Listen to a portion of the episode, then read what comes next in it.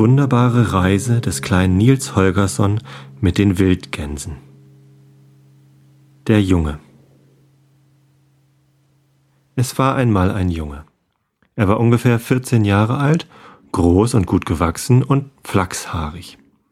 Viel Nutz war er nicht, am liebsten schlief oder aß er, und sein größtes Vergnügen war, irgendetwas anzustellen. Es war an einem Sonntagmorgen und die Eltern machten sich fertig, in die Kirche zu gehen. Der Junge saß in Hemdsärmeln auf dem Tischrande und dachte, wie günstig das sei, dass Vater und Mutter fortgingen und er ein paar Stunden lang tun könne, was ihm beliebe. Jetzt kann ich Vaters Flinte herunternehmen und schießen, ohne dass es mir jemand verbietet, sagte er zu sich. Aber es war fast, als habe der Vater die Gedanken seines Sohnes erraten, denn als er schon auf der Schwelle stand, um hinauszugehen, hielt er inne und wendete sich zu ihm. Da du nicht mit Mutter und mir in die Kirche gehen willst, sagte er, sollst du wenigstens daheim die Predigt lesen. Willst du mir das versprechen?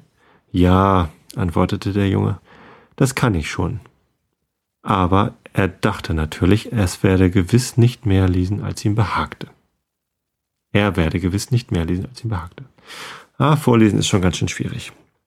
Also, hallo, liebe Leute, zur zweiten Folge vom Einschlafen Podcast. Ähm, wie ihr eben gehört habt, habe ich mir ein Buch ausgesucht, das ich euch vorlesen möchte. Ähm, ich glaube, das passt besser als so ein Philosophiebuch auf Englisch, was ich gar nicht so gut vorlesen kann, weil ich äh, zusätzlich zur Aussprache noch irgendwie den, den Sinn verstehen will und das ist alles viel zu kompliziert, das schaffe ich gar nicht. Ähm, also habe ich mal bei Projekt Gutenberg gesucht und geguckt, was man denn sonst noch vorlesen könnte. Und da bin ich auf Selma Lagerlöf getroffen. Und ähm, da dachte ich, Mensch, die ist doch da konfirmiert, wahrscheinlich auch aufgewachsen, wo die Freunde von uns hingezogen sind, nämlich in Karlskoga in Schweden. Ganz langweiliges kleines Städtchen, ähm, aber auch ganz nett, natürlich mit schwedischen Seen drumherum. Und ja, vor allem wohnen unsere Freunde da, deswegen bin ich da ganz gerne. Ähm, genau, und da in irgendeiner Kirche waren wir mal und haben Selma Lagerlöf irgendwie an der Wand hängen sehen, so ein, so ein Schriftzug, keine Ahnung. War natürlich auf Schwedisch, Schwedisch kann ich nicht. Ähm, Englisch kann ich ein bisschen, äh, aber am besten kann ich Deutsch. Deswegen lese ich euch ein Buch auf Deutsch vor. Genau. Das ist, ähm, habe ich mir runtergeladen auf mein iPhone. Äh, Stanza ist so eine Applikation, mit der man so elektronische Bücher lesen kann. Dann muss ich nicht so viel blättern kann einfach mit dem Daumen auf mein iPhone tippen und habe die nächste Seite. Ich hoffe, das klappt. So, jetzt habe ich euch gelangweilt mit so viel Krams. Vielleicht seid ihr schon eingeschlafen. Ähm, aber wie auch immer, ich äh, lese einfach mal weiter, oder? Wo war ich denn? Da. Ja, antwortete der Junge, das kann ich schon aber er dachte natürlich, er werde gewiss nicht mehr lesen, als ihm behagte. Dem Jungen kam es vor, als ob seine Mutter sich noch nie so rasch bewegt hätte. In einem Nu war sie am Bücherbrett, nahm Luthers Postille herunter, schlug die Predigt vom Tage auf und legte das Buch auf den Tisch am Fenster. Sie schlug auch das Evangelienbuch auf und legte es neben die Postille. Schließlich rückte sie noch den großen Lehnstuhl an den Tisch, der im vorigen Jahr auf der Auktion im Pfarrhaus zu Femhög gekauft worden war und in dem sonst außer Vater niemand sitzen durfte.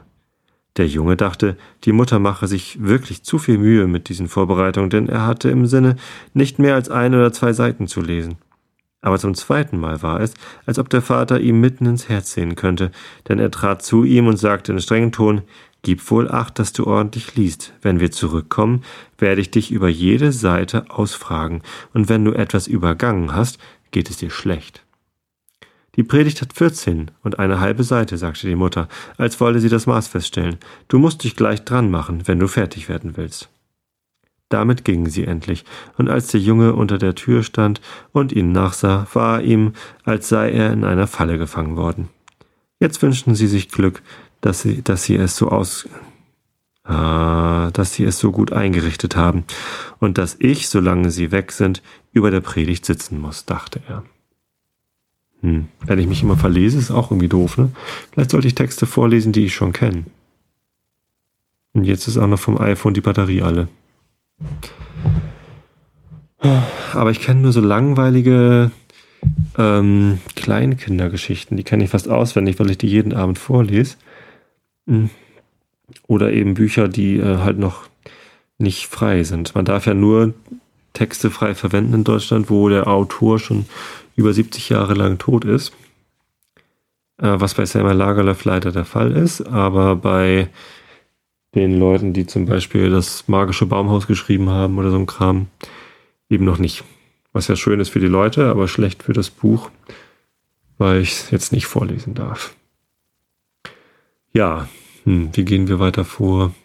Ich könnte noch ein bisschen erzählen, was ich heute gemacht habe. Ich habe äh, Winterreifen aufgezogen. Da fahre ich immer zu meinem Schwiegerpapa und meinem Schwager. Die haben so ganz viel Wagenheberkrams und so sogar so Kompressoren mit Druckluft, äh, und sowas alles. Das ist sehr praktisch. Da muss ich nicht in die Werkstatt, da kostet es ja Geld und dann kann ich da noch irgendwie die Bremsen auspusten und giftige Dämpfe einatmen. Das ist total gut.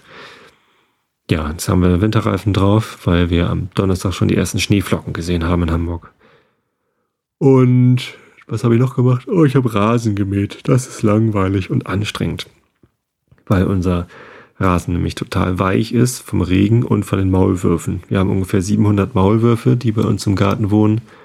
Und das ist so ein bisschen, ähm, ja, doof, dass die mal alles umwühlen. Und dann habe ich mich in die Badewanne gelegt und dann ähm, war der Tag auch schon vorbei. Na gut, der Lüfter vom Rechner geht an und sagt mir, mir ist das zu anstrengend, das alles aufzunehmen. Kann ich auch gut verstehen. Ähm, ich wünsche euch eine gute Nacht. Schlaft gut. Bis zum nächsten Mal.